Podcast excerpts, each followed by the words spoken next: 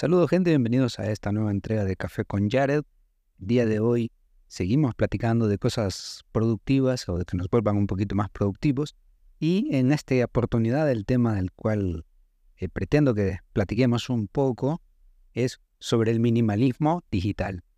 Es un tema que es bien interesante, sobre todo por el hecho mismo del minimalismo.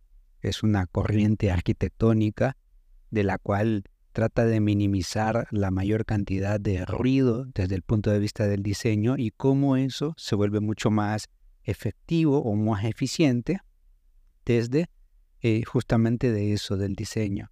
Y este concepto se ha ido traspolando a otras áreas, saliendo de la arquitectura, pasando también por la música y eh, inclusive para el, el acomodo, el adorno de las cosas.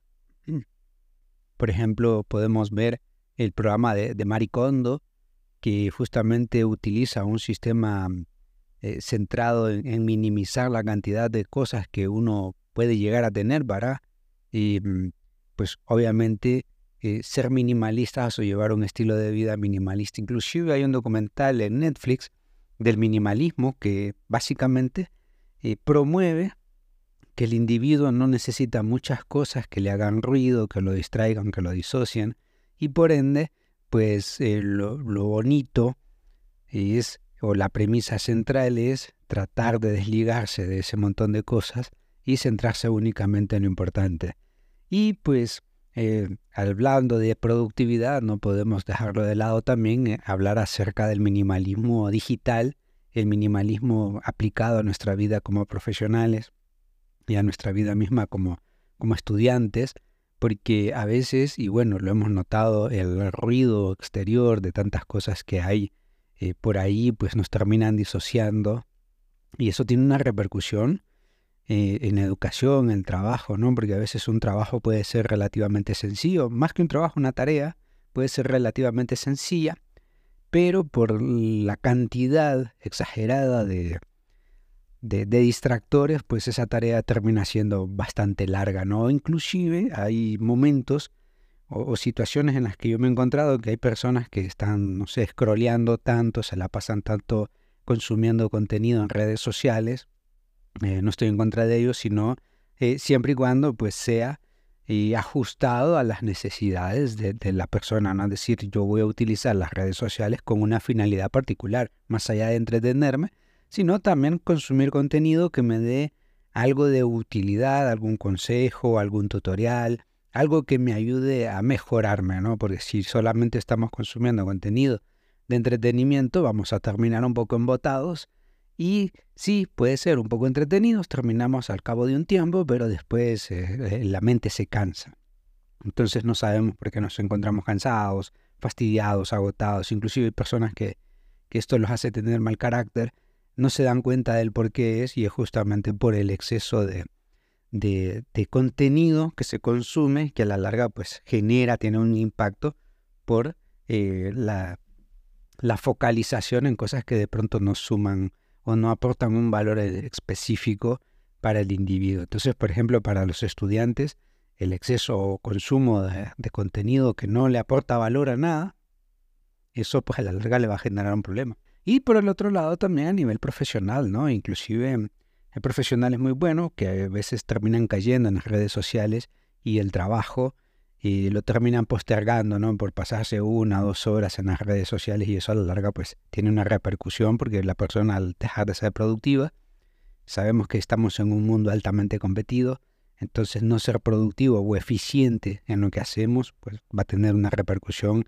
negativa sobre sobre la persona, sobre la misma fama de la persona, ¿no? Porque hay personas que son muy productivas, pero de pronto no, no, no logran controlar, no logran medir eso y a la larga pues eh, se, notan como los picos de productividad van cayendo o las mesetas en este caso de no productividad se van volviendo demasiado largas y no, y no es algo eh, productivo y tampoco es algo recomendable.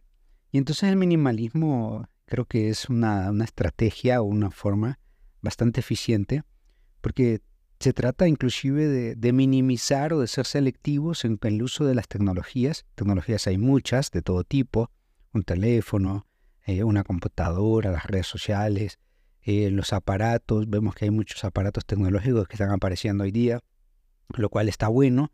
E inclusive algunos eficientan la, el, limpieza de la casa, le eficientan bastante la cocina, la, no digamos a nivel ya laboral.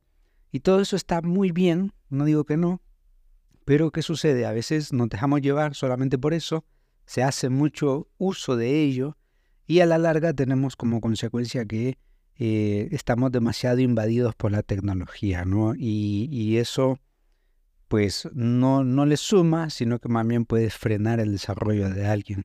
Y yo sí, en ese caso sí estoy un poco en contra de ponerle a un niño, exponer a un niño a, contenidos o a uso de tecnología a muy temprana edad, porque lo que se busca en ese momento es un desarrollo de su creatividad, un desarrollo motor, y para poder lograrlo, pues la mejor manera de hacerlo es exponiéndolo a juguetes y herramientas que sea que estimulen más eso, ¿no? Que estimulen más su creatividad. Un teléfono, bueno, si a un adulto lo entretiene lo pone un poco dundo, al cabo de un tiempo, no digamos a un niño, ¿no? Y, y lo que queremos es que los niños desarrollen su faceta creativa. Por eso es bueno desde una primera instancia ponerlos o exponerlos a una situación donde no estén tan rodeados de tecnología, ¿no? que no están tan invadidos de, tecnología porque eso puede ser perjudicial para ellos a largo plazo. Por otro lado, pues el, minimalismo digital, sea, es básicamente ir eh, suprimiendo, eliminando todas aquellas cosas que no nos aportan ningún tipo de valor. Si nosotros lo aplicamos desde la construcción, por ejemplo, un arquitecto lo que hace es que elimina todos aquellos elementos que pueden ser excesivos, que no aportan valor, entonces lo rediseña de forma tal que inclusive eh, lo vuelve elegante. En, otros aspectos de la vida, por ejemplo, cuando estamos haciendo decoración, adornando la casa o arreglando el departamento, em, eliminamos todo aquel montón de cosas que no necesitamos y como consecuencia ganamos espacio, espacio que eh, idealmente sería no volverlo a, ocupar con cosas nuevas, porque si no, entonces solamente estamos en un juego de descarte y, adquisición, sino eh, todo aquello que ya no uso, que ya no necesito, lo voy eliminando. Y a nivel tecnológico pasa exactamente igual. Lo que hay que hacer en este momento de particular es eso, ir eliminando todos aquellos distractores. Para empezar, Em, las notificaciones, algunas aplicaciones, hacer un poco una limpia, ¿no? Yo en su momento hablaba de la infoxicación, de la exagerado información que hay por ahí que uno termina inclusive confundido. Bueno, en este caso es la minimización de cosas que vamos a utilizar, porque por ahí inclusive lo podemos ver en nuestros teléfonos inteligentes, tenemos muchísimas aplicaciones que de pronto no usamos, ¿no? Y entonces eh, simplemente estamos ocupando espacio, aplicaciones que de pronto usamos una única vez y luego las fuimos dejando y todas se van focalizando en unas cuantas. Inclusive los teléfonos ya le generan un informe a uno, ¿no? De, de en qué áreas se está consumiendo más contenido, cuánto tiempo pasa en la pantalla, cuáles son las aplicaciones que más se utiliza, cuáles son las que menos. Y de pronto eso sirve como un buen barómetro para determinar cuáles serían eh, las aplicaciones que por ahí no, no estamos utilizando, no son necesarias y las podemos ir eliminando. Y si en algún momento determinado de la vida creemos que las podemos llegar a necesitar, pues simplemente la volvemos a instalar. Es una estrategia bastante efectiva. Por otro lado, y si estamos hablando desde la productividad y queremos ser productivos, ya sea en los estudios, en el trabajo, pues yo tengo que minimizar. Y la manera de minimizar el, el ruido, pues es primero quitando todos esos distractores como son las notificaciones, ¿no? Porque eh, inclusive a, mí, en menos personal, ¿no? No me gusta tener exagerada cantidad de, notificaciones, inclusive ese tipo de notificaciones que no se pueden, em, eh, no sé, uno, las abre, las cierra y aparecen 20, 30 mensajes y yo trato de verlos a ver si es, qué pasa, pero no se quitan. Entonces, para evitarme ese problema, trato de quitar las eh, las notificaciones y por otro lado también eh, en mi teléfono activo los enfoques, ¿no? Hay varios tipos de enfoques, enfoques si uno está haciendo ejercicio, enfoques si uno está durmiendo, enfoques si uno está estudiando, leyendo, por ejemplo. Entonces eso lo que hace es que va a, servir como barrera a todas esas distracciones, mensajes que van a ir cayendo de todas las aplicaciones a las cuales nosotros accedemos. Entonces lo va a limitar y inclusive nosotros podemos programar eh, el tiempo en el cual todas estas notificaciones van a llegar para que nosotros las podamos ver.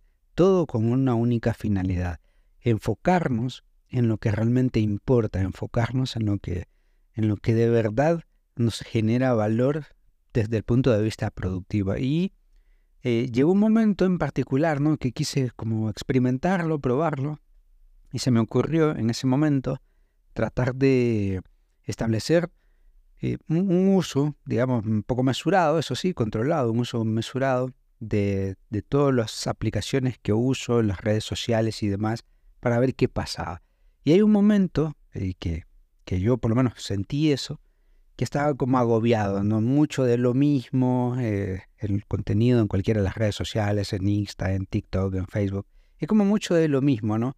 Hay una gran cantidad de cosas que terminan siendo lo mismo, ¿no? Entonces es como que por ahí uno se va asqueando. Y dije, bueno, creo que como parámetro, como punto de partida está muy bueno porque simplemente lo que tengo que hacer es quitar todo esto, porque al final de cuentas, también me sirve para entender qué pasa en otros, ¿no? y, mm, estar constantemente siendo bombardeados por contenidos que son muy similares unos de otros, independientemente de la red social, creo que hace muy fácil el hecho de decir voy a ser minimalista, minimalista digital, voy a, tal vez, no sé, a algunas personas les será muy difícil desinstalar algunas aplicaciones, pero sí por lo menos frenarlas, quitar las notificaciones, tratar de reducir el tiempo en que entra, tratar de controlar el tiempo que usa las aplicaciones, porque eso a la larga genera un problema. ¿sí? Imagínense que una persona que está estudiando quiere rendir en el examen, quiere sacarse una muy buena nota, pero está todo el día, eh, de su día de estudio, está que le cae una notificación una y otra, una y otra, una y otra. Entonces al final va a tener esos que parecen eh, microdistracciones, pues la sumatoria de esas microdistracciones lo que van a hacer es que al final del día llegue eh, cansado, sienta que, estudió mucho, pero a la vez sienta que no, que no estudió nada, que no aprendió nada. Entonces eso también tiene una consecuencia, inclusive en la educación virtualizada. Parte del fracaso de la educación virtualizada hasta cierto punto se debe a eso, que el compromiso que tiene el estudiante de decir, bueno, me voy a enfocar y me voy a focalizar en eso, ya no está. Porque de pronto por ahí se le pone un video, un video tutorial, pero el estudiante está viendo o está scrolleando. Entonces en ese momento es imposible que, que la mente le pueda poner atención a dos cosas al mismo tiempo. De hecho, toda esta teoría del multitasking solamente lo pueden hacer las computadoras. Nuestros cerebros mm, desafortunadamente no están tan desarrollados o evolucionados como para que hagan dos tareas de forma simultánea en este ámbito, ¿no? En este ámbito de decir, bueno, yo escucho, leo y atiendo esto y todo lo puedo grabar bien. Es, realmente una mentira, ¿no? Y hay un documental de la DW que lo menciona, que habla eso sobre el multitasking, que es imposible, prácticamente imposible, porque nosotros para poder ser eficientes en las cosas que estamos haciendo, el mecanismo que hay que hacer, o el mecanismo único que hay para ello, es focalizarse en una sola cosa. De hecho, y eso ha ido ganando popularidad con los años, el mindfulness, que justamente es eso, tratar de incitar a que la persona se focalice en una sola cosa, se, se centre en una sola cosa, para poder depurar su vida, de sus emociones, de su estrés, de lo que sea. Y pues en el ámbito profesional, recaigo yo ahí porque es un tema que a mí me apasiona y me, me importa bastante, tratar de ser lo más productivo posible y como dice esta, esta gran frase, eh, trabajar más inteligente y no más duro. Entonces, independientemente del trabajo, independientemente del estudio, independientemente del área en la que uno esté, eh, hay que ser inteligentes en la forma en que trabajamos. No trabajar muy duro, porque a veces uno trabaja, pretende trabajar muy duro, pero no siendo efectivos o no siendo eficientes. Y eso como consecuencia lo que trae es eh, mucho trabajo vano, ¿no? Trabajo innecesario que de pronto eh, era quizás innecesario, ¿no? Y entonces eso pues lo único que hay que hacer es procurar en la medida de lo posible, sí, tener herramientas, tener aplicaciones, tener un sistema de trabajo, tener un sistema de focalización laboral eh, de manera que uno pues pueda ser eficiente en su trabajo haciendo uso de todas las herramientas que hay a su alrededor. Y de ahí, pues, por eso es importante, porque una persona que no es capaz de focalizarse va a estar siempre distrayéndose y bueno, cada quien en su vida, pues, digamos, si se quiere distraer, está bien, ¿no? No lo comparto, pero estará bien. Ahora, pero en el ámbito estudiantil, en el ámbito académico, en el ámbito productivo, laboral, una persona en que se distrae mucho, no es eficiente, y bueno, con el mercado tan competido que está, pues simplemente la cosa es quitar una persona que no es eficiente por otra que sí. Porque los trabajos, y la mayoría de trabajos, aquellos que son de servicio, lo que se necesita es que la persona sea eficiente, que esté documentada, que esté preparada, que lo haga por propia cuenta en la medida de lo necesario, y también que sea creativo, que mejore la condición de su trabajo, que se mejore a sí mismo y si no lo hace por estar distraído, eso me llegó a pasar en una finca, una persona se le puso a hacer una tarea y cuando había hecho una parte de la tarea se puso a scrollear, ¿no? Y estuvo un buen rato ahí. Entonces básicamente perdemos la noción del tiempo, perdemos la noción de la tarea y dejamos de ser eh, em, productivos por estar más pendiente de, bueno, tenemos que hacer lo que nos pidan, ¿no? Entonces dejamos de ser creativos, lo cual eh, en esta realidad que estamos viviendo no podemos dejarla de lado, las personas tienen que ser productivas a partir de su creatividad, porque podemos ver cómo los nuevos mercados laborales eh, se condicionan o se reconfiguran de maneras que pues hacer más de lo mismo que hacen muchos que están básicamente formados o preparados igual no es tan bueno. Uno tiene que generar valor y el valor se genera a través de las ideas. Y si por estar distraído, hay muchas personas que inclusive prefieren no asumir responsabilidades importantes por no eh, reducir o por no limitarse al consumo de distractivos. Y bueno, hay algunos consejos que se pueden aplicar o que se pueden implementar. Por ejemplo, eh, aquí mm, eh, hice breve, una lista breve de aquellas actividades que podríamos hacer nosotros para tratar de implementar un minimalismo digital y que con ese minimalismo digital podamos alcanzar mejores cuotas de éxito desde la focalización. Y la primera, la número uno, sería la priorización y la simplificación. Es básicamente el minimalismo en estado puro. ¿Por qué? Primero uno tiene que hacer el análisis. ¿Qué herramientas tecnológicas, aplicaciones estoy utilizando y cuáles no? Y esas que no estoy utilizando las elimino. Por un lado voy a ganar espacio, si me gusta la fotografía pues voy a tener más espacio para la fotografía. Eh, también tratar de simplificar. Y eh, utilizando este mismo ejemplo, si a alguien le gusta la fotografía y dice, bueno, yo tengo tres, cuatro aplicaciones que me ayudan a retocar las fotos, ya sea en la compu, en la tablet, en, en el teléfono, eh, ya sea donde sea, si cada quien lo aplica según su trabajo. Entonces, pues es obvio, es entendido, ¿no? Es, es, es, lógico. Y a la vez, pues si la persona tiene pasión en esto, pues es, es totalmente perdonable y comprensible.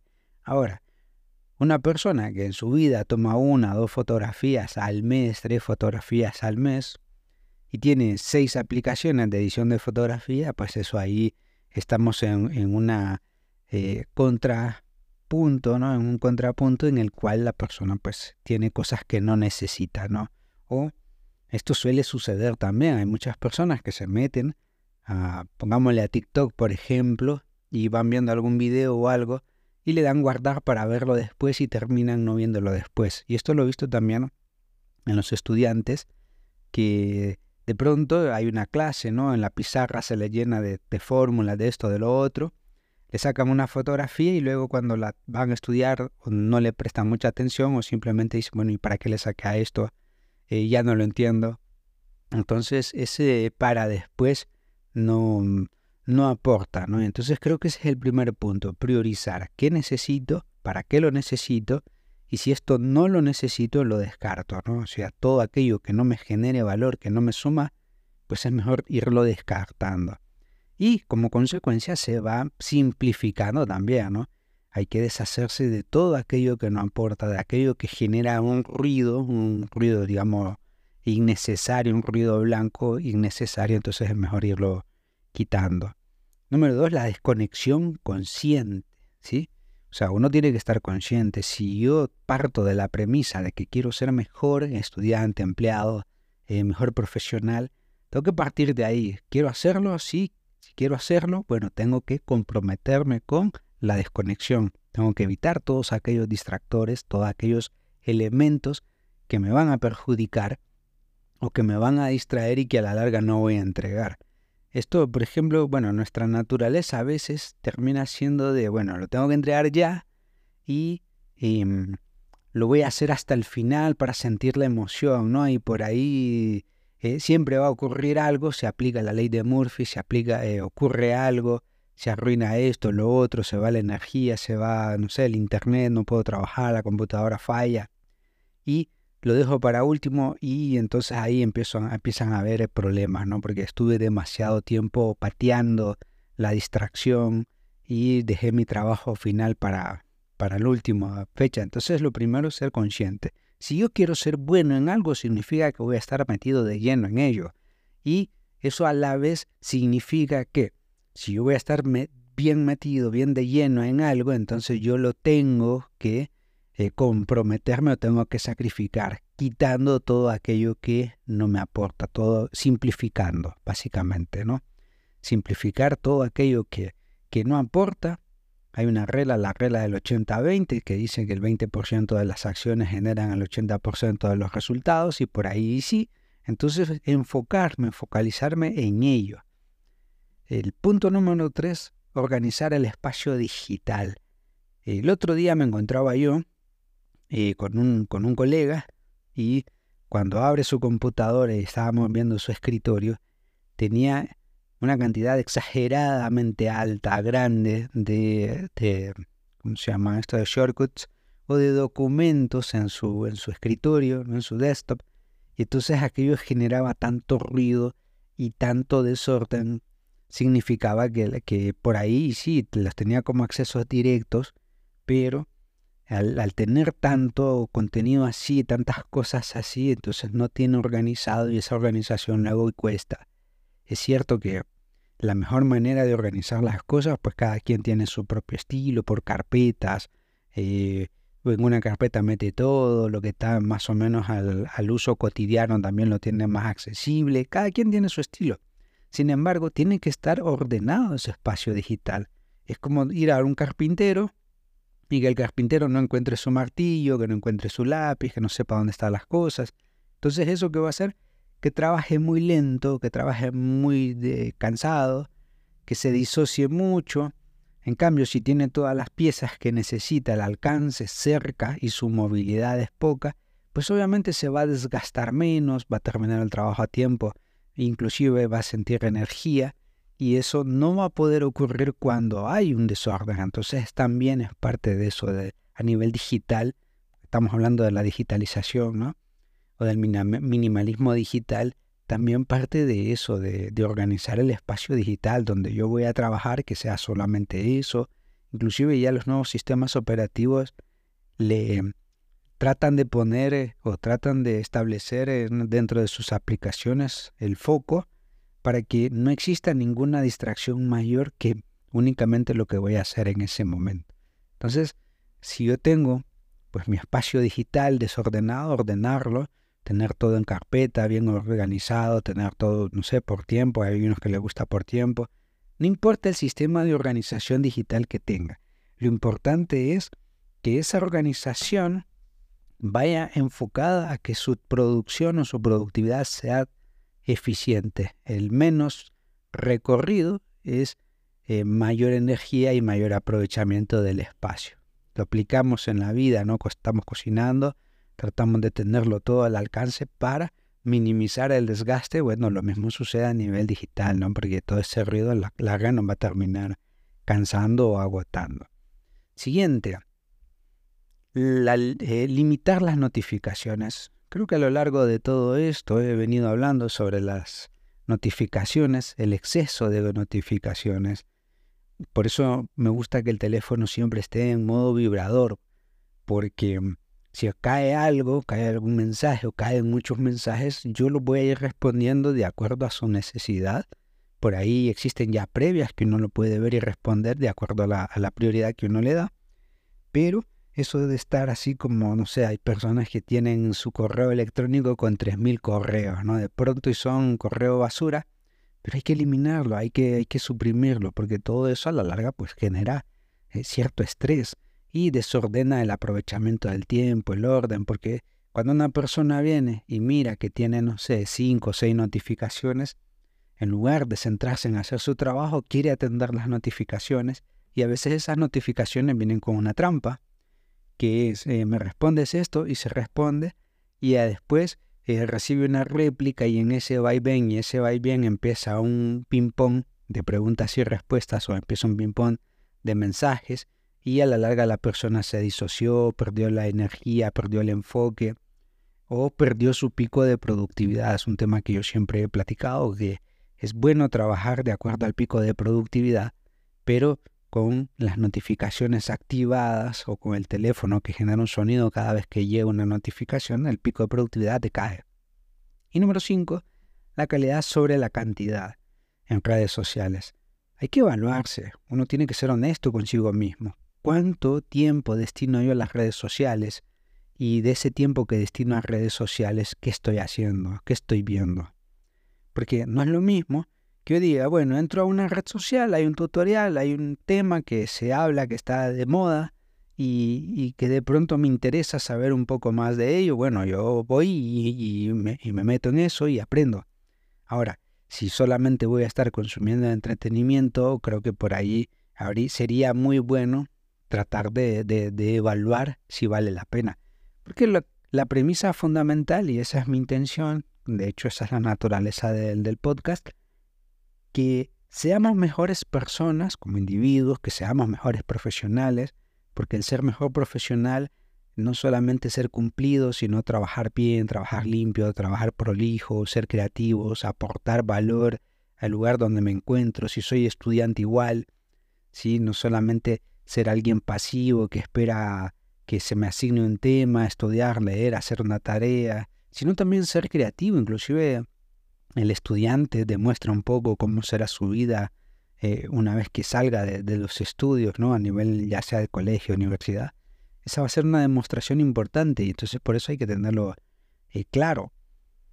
Y bueno, de ahí los beneficios que va a traer esto, los beneficios de la, de la del minimalismo digital, pues obviamente vienen encaminados a tratar de hacernos mejores personas, mejores profesionales. Así que hay que recordar, no hay que dejarlo de lado, que el minimalismo digital no es malo, inclusive hay que probarlo, comprobar no perdemos nada. Eh, probamos cosas afuera de nuestra zona de confort y experimentamos a ver hasta qué punto eso nos puede ser beneficioso, nos puede ser útil para que hagamos mejores las cosas. Así que yo espero que el tema haya gustado y que apliquemos también el minimalismo digital en nuestra vida, no solamente en nuestra vida como arquitectos o cuando queremos algo que sea arquitectónico, también dentro de, de la vida misma, ¿no? En la misma vida cotidiana, decir, bueno, voy a aplicar el minimalismo, suprimiendo, eliminando aquello que no necesito. Y por último, a nivel de profesionalismo, a nivel de estudios, eh, tratar de implementar el minimalismo digital. Así que Espero que hayan buenos resultados, que lo probemos o que lo intentemos eliminando esas aplicaciones o esas notificaciones que no aportan valor y que nuestra vida sea mejor y más eficiente. Así que nos oímos la próxima. Suertes totales.